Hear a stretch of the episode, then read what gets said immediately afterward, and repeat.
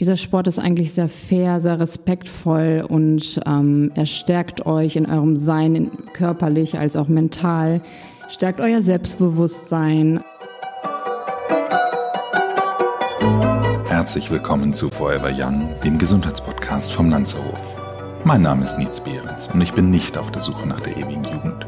Ich versuche Antworten darauf zu finden, was ein gesundes Leben ausmacht. Ich möchte wissen, was man dafür tun kann, möglichst lange fit zu bleiben. Aus diesem Grund treffe ich jede Woche einen Gesundheitsexperten, der mir meine Fragen beantwortet. Und wer weiß, vielleicht kann man am Ende durch dieses Wissen doch ein längeres Leben führen. Männersport, Boxernase, Gewalt. Das sind wohl die ersten klischeehaften Worte, an die man denkt, wenn man den Begriff Boxen hört. Dass auch Frauen in den Ring steigen, ist für die meisten ungewöhnlich. Dabei ist der Boxring zum einen ein Ort der Disziplin und Selbstverwirklichung und zum anderen das perfekte Workout. Für jeden, sollte man meinen. Dies gilt auch für meinen heutigen Gast. Ramona Wegener ist Teil unseres Teams im Landsmedikum hier in Hamburg.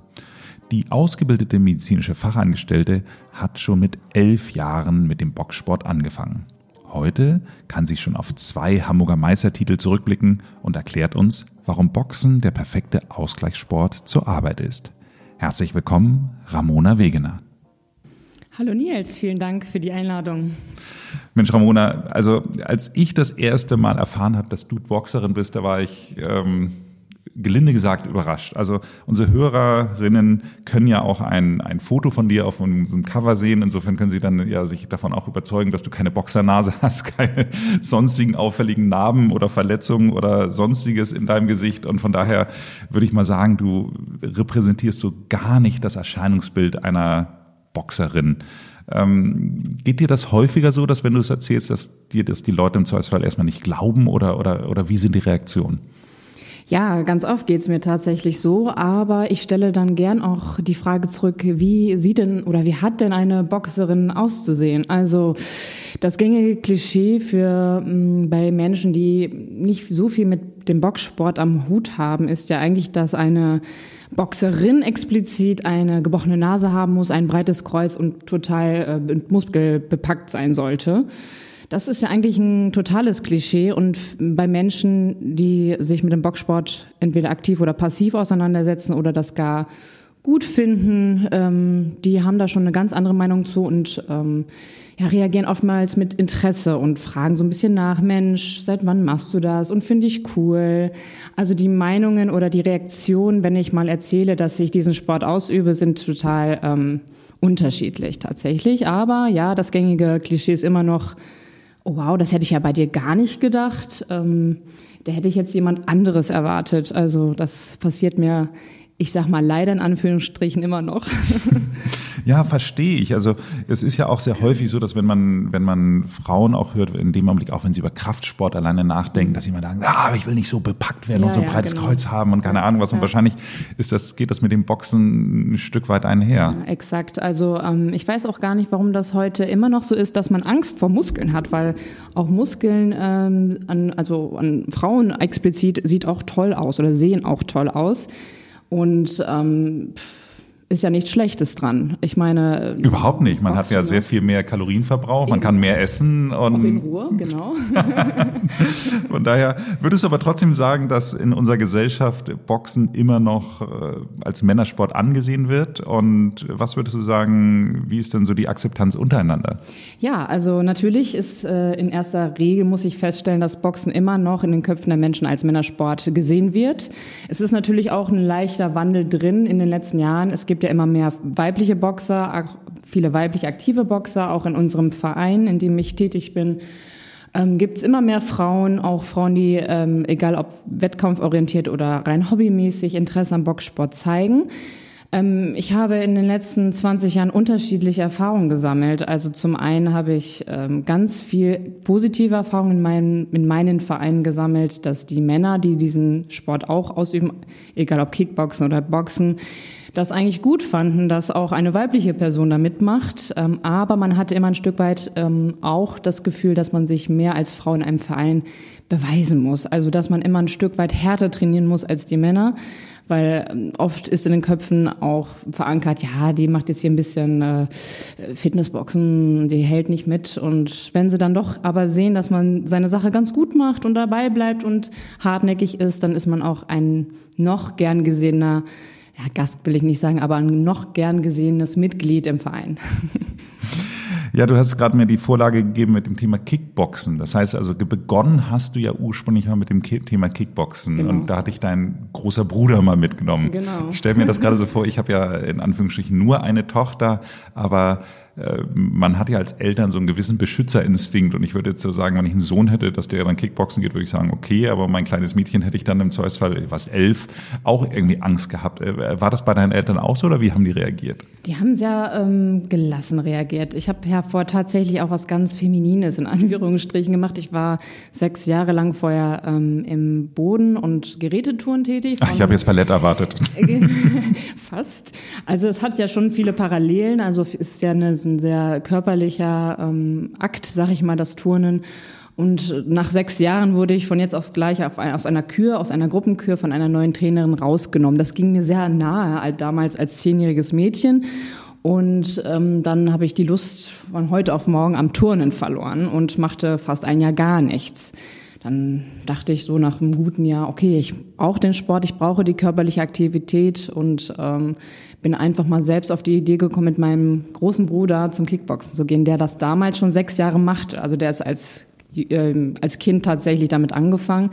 Und da meine Eltern meinen damaligen und langjährigen Trainer kannten, hatten die überhaupt keine Angst, dass ich mich jetzt eh schlecht, also dass, dass mein Trainer mich einfach schlecht anleitet oder ich mich aufgrund schlechtem Trainings schnell verletzen könnte, weil die hatten ja auch schon die Vorerfahrung mit meinem Bruder und ähm, daher waren die einfach nur froh, dass ich wieder einen Sport gefunden hatte, der mir Spaß macht. Und bei mir war es tatsächlich so, dass ähm, direkt beim ersten Probetraining, dass es lieber auf den ersten Kick damals quasi war, ne? damals ja noch Kickboxen. Und ich bin von jetzt auf gleich einfach hin und weg gewesen vom Kampfsport. Also muss ich echt sagen. Ich habe das auch mal ein Jahr lang gemacht und äh, war schwer beeindruckt, wie anspruchsvoll das einfach ist, so koordinativ. Also man, man denkt das immer gar nicht und man hat mit Boxen, denkt man immer, das ist ja so ein dummer Sport auch so ein bisschen. Ja, Deswegen, genau. äh, als um das Gegenklischee aufzuräumen, gab es ja auch mal eine Runde Schachboxen oder so, mhm. solche, solche Sachen, weil man immer äh, da scheinbar etwas aufräumen musste. Und ich fand das in unserem Vorgespräch war es so interessant, dass du sagtest, der Wechsel vom Kickboxen zum Boxen fandest du persönlich sogar auch nochmal koordinativ anspruchsvoller. Ja. Ja. Kannst du dazu was sagen? Ja, natürlich. Also ähm, ich bin damals aus persönlichen Gründen 2016 von Paderborn, meiner Heimat, nach Hamburg gezogen und wollte auch eigentlich hier in Hamburg Kickboxen weiter ausüben und habe dann ein Probetraining gemacht, was auch alles gut gelaufen ist.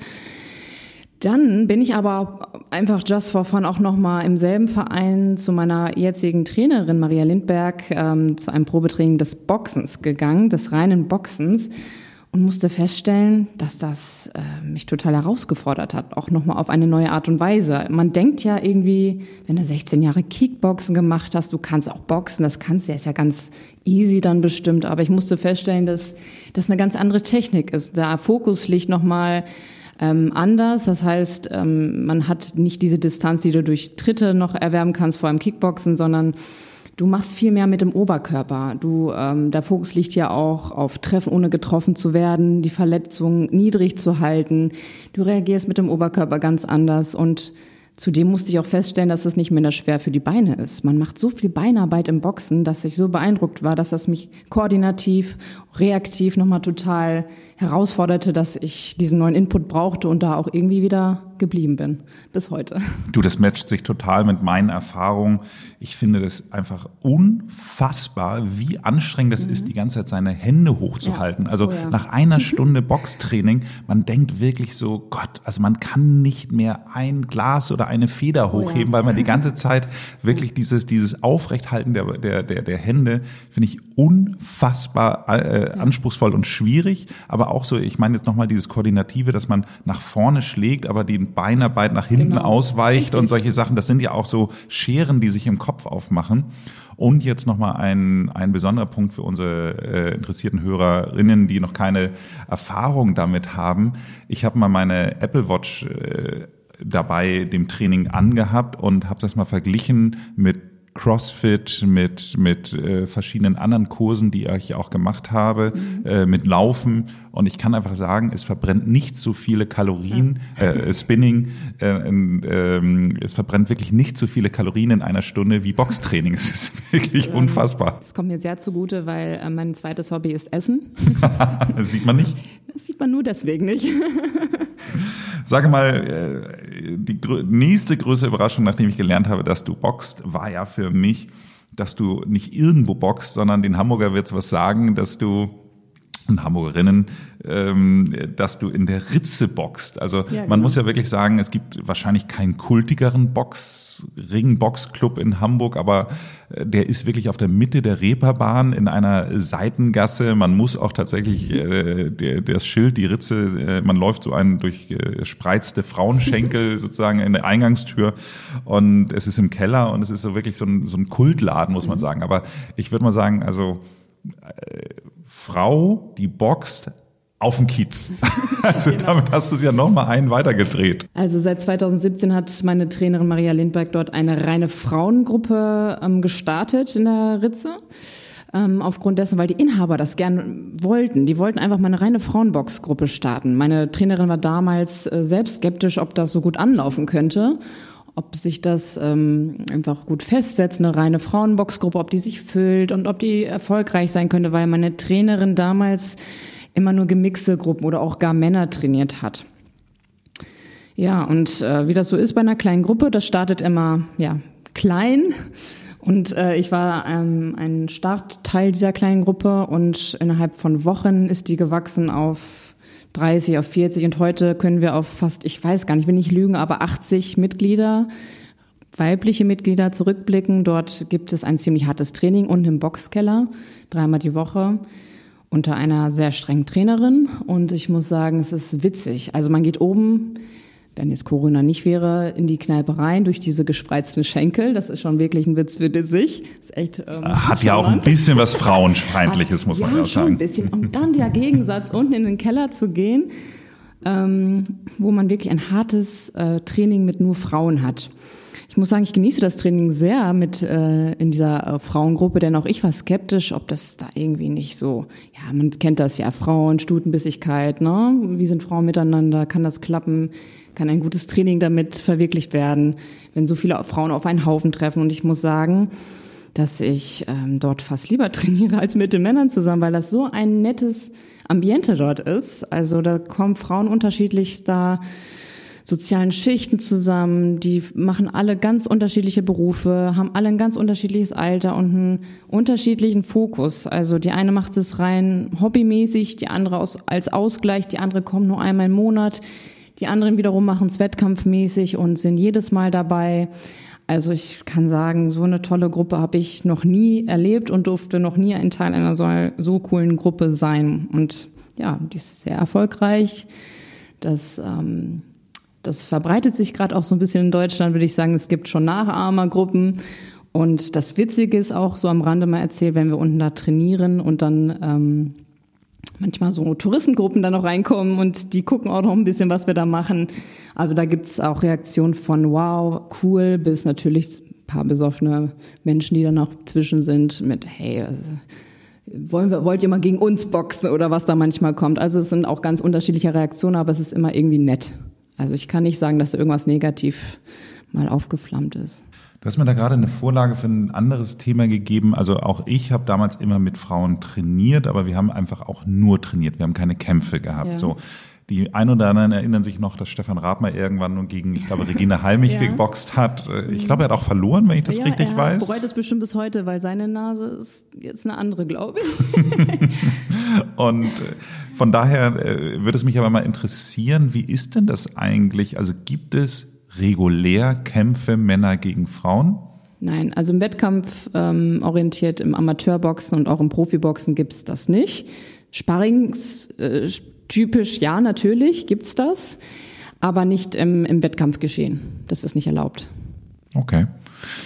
Dann hast du mir erzählt, dass du auch sogar mal Teil eines Filmprojektes warst. Das heißt also, du bist sozusagen schon ein, ein Box-Filmstar geworden. Äh, was war das denn da? Ja, das war auch irgendwie ein bisschen als zufällig. Meine, auch meine Trainerin, ich merke gerade, wie viel ich ihr doch zu verdanken habe, ähm, hatte eine feste Nebenrolle in dem Film Gypsy Queen, den es aktuell auch auf Netflix zu sehen gibt. Schaut doch mal gern rein.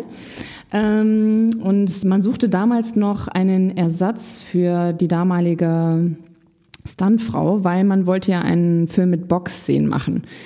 Die Stuntfrau kam halt nicht aus dem Boxgeschäft. Man kann alles so ein bisschen lernen, aber man sah schon, dass das eher geübt war und äh, die, die Abläufe nicht so flüssig waren, die Bewegungsabläufe. Und da man in diesem Film eine feste Choreografie einschlug, ähm, hatte man dann doch jemanden aus dem Boxen gesucht. Dann wurde ich mal eingeladen zu einem Casting. Das ist ja positiv verlaufen. Ich habe mich mit der Hauptdarstellerin auch super verstanden und so war ich ein kleiner Teil dieses, dieses Filmprojektes und ich bin da bis heute ein bisschen stolz drauf. Das ist so ein Once-in-a-Lifetime-Ding und äh, das werde ich, glaube ich, nie vergessen. Das war echt toll. Hat dich schon mal jemand zufällig gesehen und darauf angesprochen? Nein, also, also ich glaube, man erkennt mich nicht wirklich so in der Filmszene. Ich trage auch einen Kopfschutz. Da sehe ich auch noch mal ein bisschen anders aus als ähm, in meinem, ich sag mal, Alltagslook. Ähm, bis jetzt ist es mir noch nicht passiert, aber vielleicht wird es mir irgendwann noch mal passieren. Ich bin mal gespannt. Vielleicht haben ja die Hörerinnen, die dann sich jetzt das Cover anschauen und dann den Film anschauen, ja. dass sie dann sagen, ah, jetzt habe ich dich gesehen. Kommen wir doch mal zum Schluss. Möchtest du unseren Hörerinnen beziehungsweise vor allem den, den Frauen etwas sagen, die auch gerne mit dem Boxsport anfangen würden oder vielleicht auch den jüngeren Mädchen, ähm, die aber zu große Angst haben, weil es vielleicht doch ein zu männerdominierter Sport ist? Also ja, also ich bin ehrlich gesagt kein großer Fan vom Gendern an sich. Ähm, Frauenboxen, Männerboxen. Ich würde gern den Mädchen, den Frauen, den Jungs und den Männern sagen, traut euch, habt keine Angst vor bösen Blicken, vor skeptischen Blicken, habt keine Angst, dass ihr euch eventuell verletzen könnt. Das passiert in jedem Sport. Dieser Sport ist eigentlich sehr fair, sehr respektvoll und ähm, er stärkt euch in eurem Sein, körperlich als auch mental stärkt euer Selbstbewusstsein. Also ich kann es nur empfehlen. Probiert es einfach mal aus. Es macht mega viel Spaß. Man muss es ja nicht gleich wettkampforientiert machen, aber ähm, ich sage nur, mich hat es in meinem Leben ähm, sehr gestärkt und ich kann es jedem nur empfehlen. Einfach das, mal ausprobieren. Dem habe ich nichts hinzuzufügen. Ich freue mich, wenn die Gyms irgendwann wieder auf sind oh, und wir ja. alle wieder trainieren können. Und ich werde mit Sicherheit auch wieder mit Boxen anfangen. Das ist doch schön, Nils. Vielen Dank. Danke auch. Sag mal eine letzte Frage. Wenn du jetzt so abends aus so einer dunklen Gasse wie der Ritze äh, nach Hause gehst, glaubst du, dass du weniger Angst hast als vielleicht andere Frauen? Definitiv ja. Man fühlt sich schon ähm, ein Stück aus ähm, selbstbewusster. Man sollte natürlich nicht ähm, blind durch die Gegend laufen, aber man fühlt sich schon allgemein sicherer auf der Straße. Hat Ihnen diese Folge gefallen, dann würde ich mich sehr über eine Bewertung und einen Kommentar bei Apple Podcast freuen. Und das nächste Mal bei Feuerwehrjagen geht es um den guten Schlaf und die Füße. Was das miteinander zu tun hat, erklärt uns Debbie Wilberts. Abonnieren Sie diesen Podcast, damit Sie keine Folge verpassen. Ansonsten machen Sie es gut und bleiben Sie gesund.